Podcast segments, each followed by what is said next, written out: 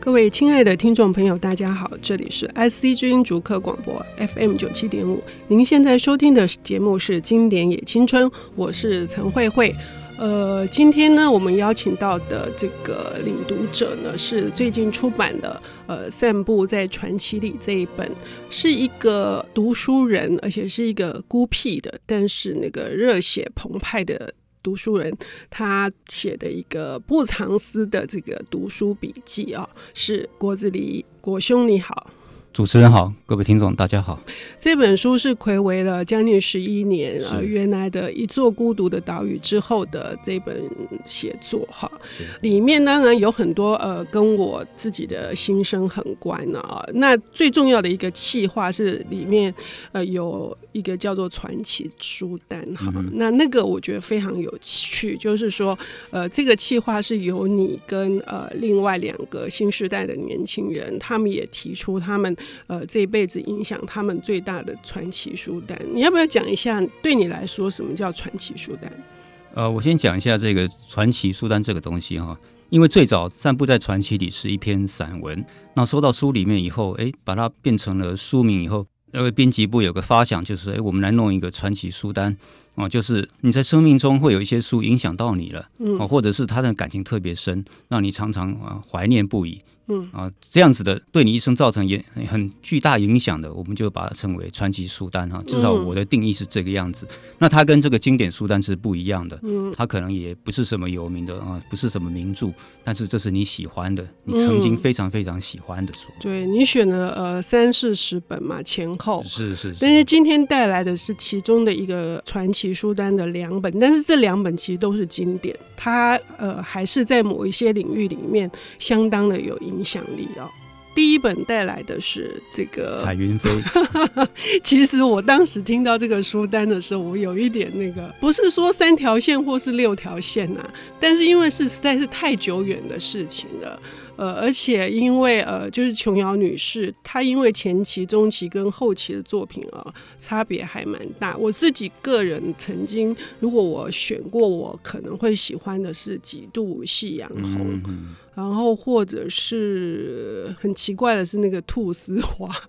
对这个书名很有印象。为什么对你来说你选的是彩云飞？主要的原因是彩云飞是我第一本看的琼瑶小说。嗯那为什么会看彩云飞，也是一个缘分而已。嗯哦，但主要是那个时候我我看的第一部琼瑶电影是《海鸥飞处》，嗯那这两部型是蛮像的嗯哦，它像到甚至于后来有连续剧把它合在一起，叫做《海鸥飞处彩云飞》，哦，这是很奇怪的哈、两部可以合在一起。那因为那个时候是在我大概高中一年级左右，那是我们讲从这个可怕的国中生涯脱离了。嗯哦，高中相对来讲是比较轻松的，那就是情窦初开的时候，哦，所以对这个琼瑶电影那种文艺的、浪漫的，哦，会有多少有一种想象。嗯那电影看了以后，就去找小说来看。那看的第一部就是《彩云飞》，嗯。所以为了纪念这一段，所以我就选了《彩云飞》。那说到这个琼瑶女士，我们当然都知道，在整个台湾的呃所谓的言情小说这一类里面，她当然是女王，再加上呃霸主哈，曾经呃独领风骚，而且真的影响了很多人。你去问，大部分没读过琼瑶的女生很少。那读过琼瑶的男男生其实也不在少数哈，嗯就是可不可以谈谈那时候的琼瑶现象？琼瑶是个很奇怪的现象，不只是当时，一直到现在都可能还是。嗯是因为琼瑶小说写的东西，我们把它归类为言情小说。嗯，那这个东西，不管是啊、呃我们称为这个大众文学哈、嗯或者是类型小说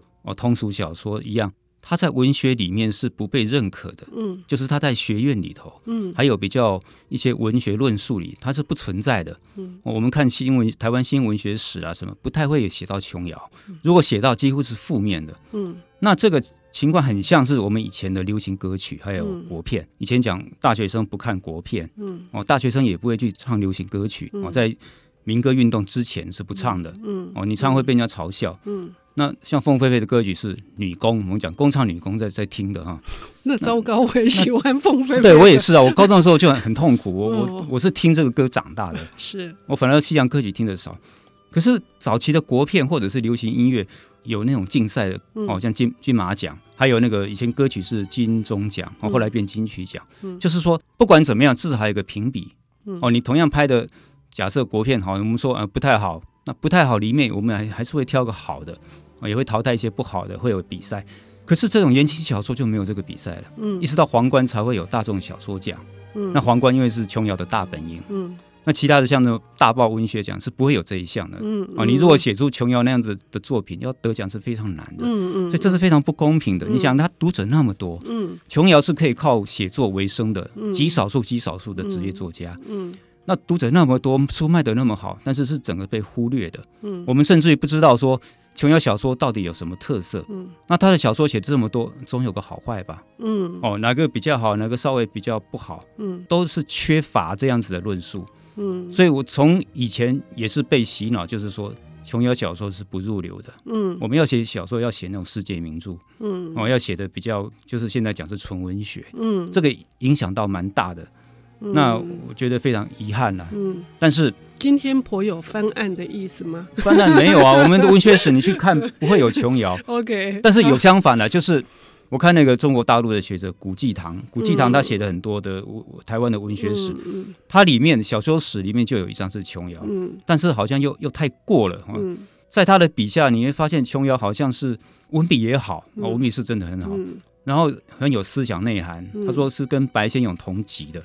哦，因为他喜欢烟雨蒙蒙是嘛，是哦哦，就烟雨写蒙写到就是跟白先勇同级的。然后你看到最后，你觉得这个琼瑶应该是诺贝尔奖得主，那太完美嗯了，这个就翻案太过了，泰国呃，没有一个一个平均的一个中庸的，嗯嗯嗯嗯，所以呃，大部分他被批评主要的都是脱离现实，是的。就不现实的这一件事情，你怎么看？我以前也是相信他是脱离现实的，嗯因为你觉得那样子的生活，那样子的对白，不太像现实生活我们会碰到的。嗯但是后来琼瑶写了一本自传，嗯哦，就叫做《我的自传》。嗯，这个自传看下去以后，完全改观了。嗯你会发现很多的琼瑶小说就是琼瑶的故事哦。根据他的讲法，根据琼瑶自己的讲法，很多的是取材于真人真事嗯哦，包括我们讲碧云天、嗯彩霞满天、女朋友，还有他自己的故事是窗外，还有在水一方，嗯，都是取材于真实的故事。嗯那既然取材于真实故事，我们怎么会说它是脱离现实？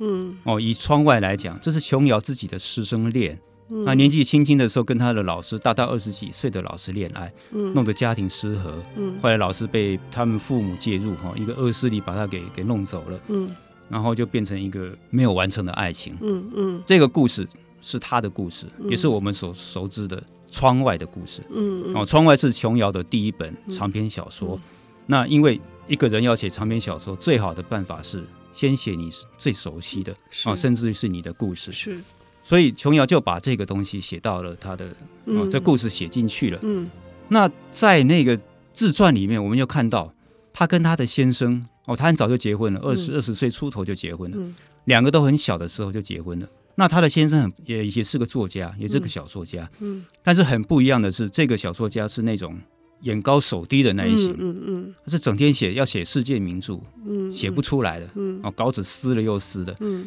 那琼瑶写的那种东西是他所看不起的，嗯，他会嘲笑，是嗯，但是琼瑶就写出了一番天地，稿费也赚了，嗯他们家是靠琼瑶的稿费撑起来的。嗯那现在问题就来了，两个人在结婚的时候，在结婚前，他的先生问过他一句话：“你还怀念那个老师吗？”嗯琼瑶很很很真实说是。那你爱那个老师会想念的老师会超过我吗？嗯琼瑶说是嗯，所以两个是那时候几乎是要分掉了，因为先生受不了这样子的情况。到了后来，琼瑶要写这个故事的时候，也是很担心先生的反应。嗯先生说：“难道我这一点雅量都没有吗？嗯那是你的故事，你把它写出来是合理的，我不会怎么样。”但是等到真的窗外出版的时候，甚至于后来拍了电影，嗯他先生是大发雷霆之怒，非常生气，嗯父母也生气，因为父母等于是被丑化了，嗯哦，一个很嗯威权的，嗯所以这个琼瑶那时候是非常痛苦，嗯哦，非常痛苦。那么这段经历，我后来在《在水一方》里面看到嗯是一模一样啊。嗯也就是说，《在水一方》里面的那个作家哈，那个念文学的，几乎就是他先生。嗯嗯，听到这里，我们知道就是说，我们可能呃之前会对琼瑶有蛮多的误解，觉得她的这些故事呢都非常的呃属于惊涛骇浪的故事，然后使得我们对呃这样子爱情产生质疑。可是事实是怎么样呢？我们要休息一下，我们呃接下来我们再来听果子狸谈这本《彩云飞》。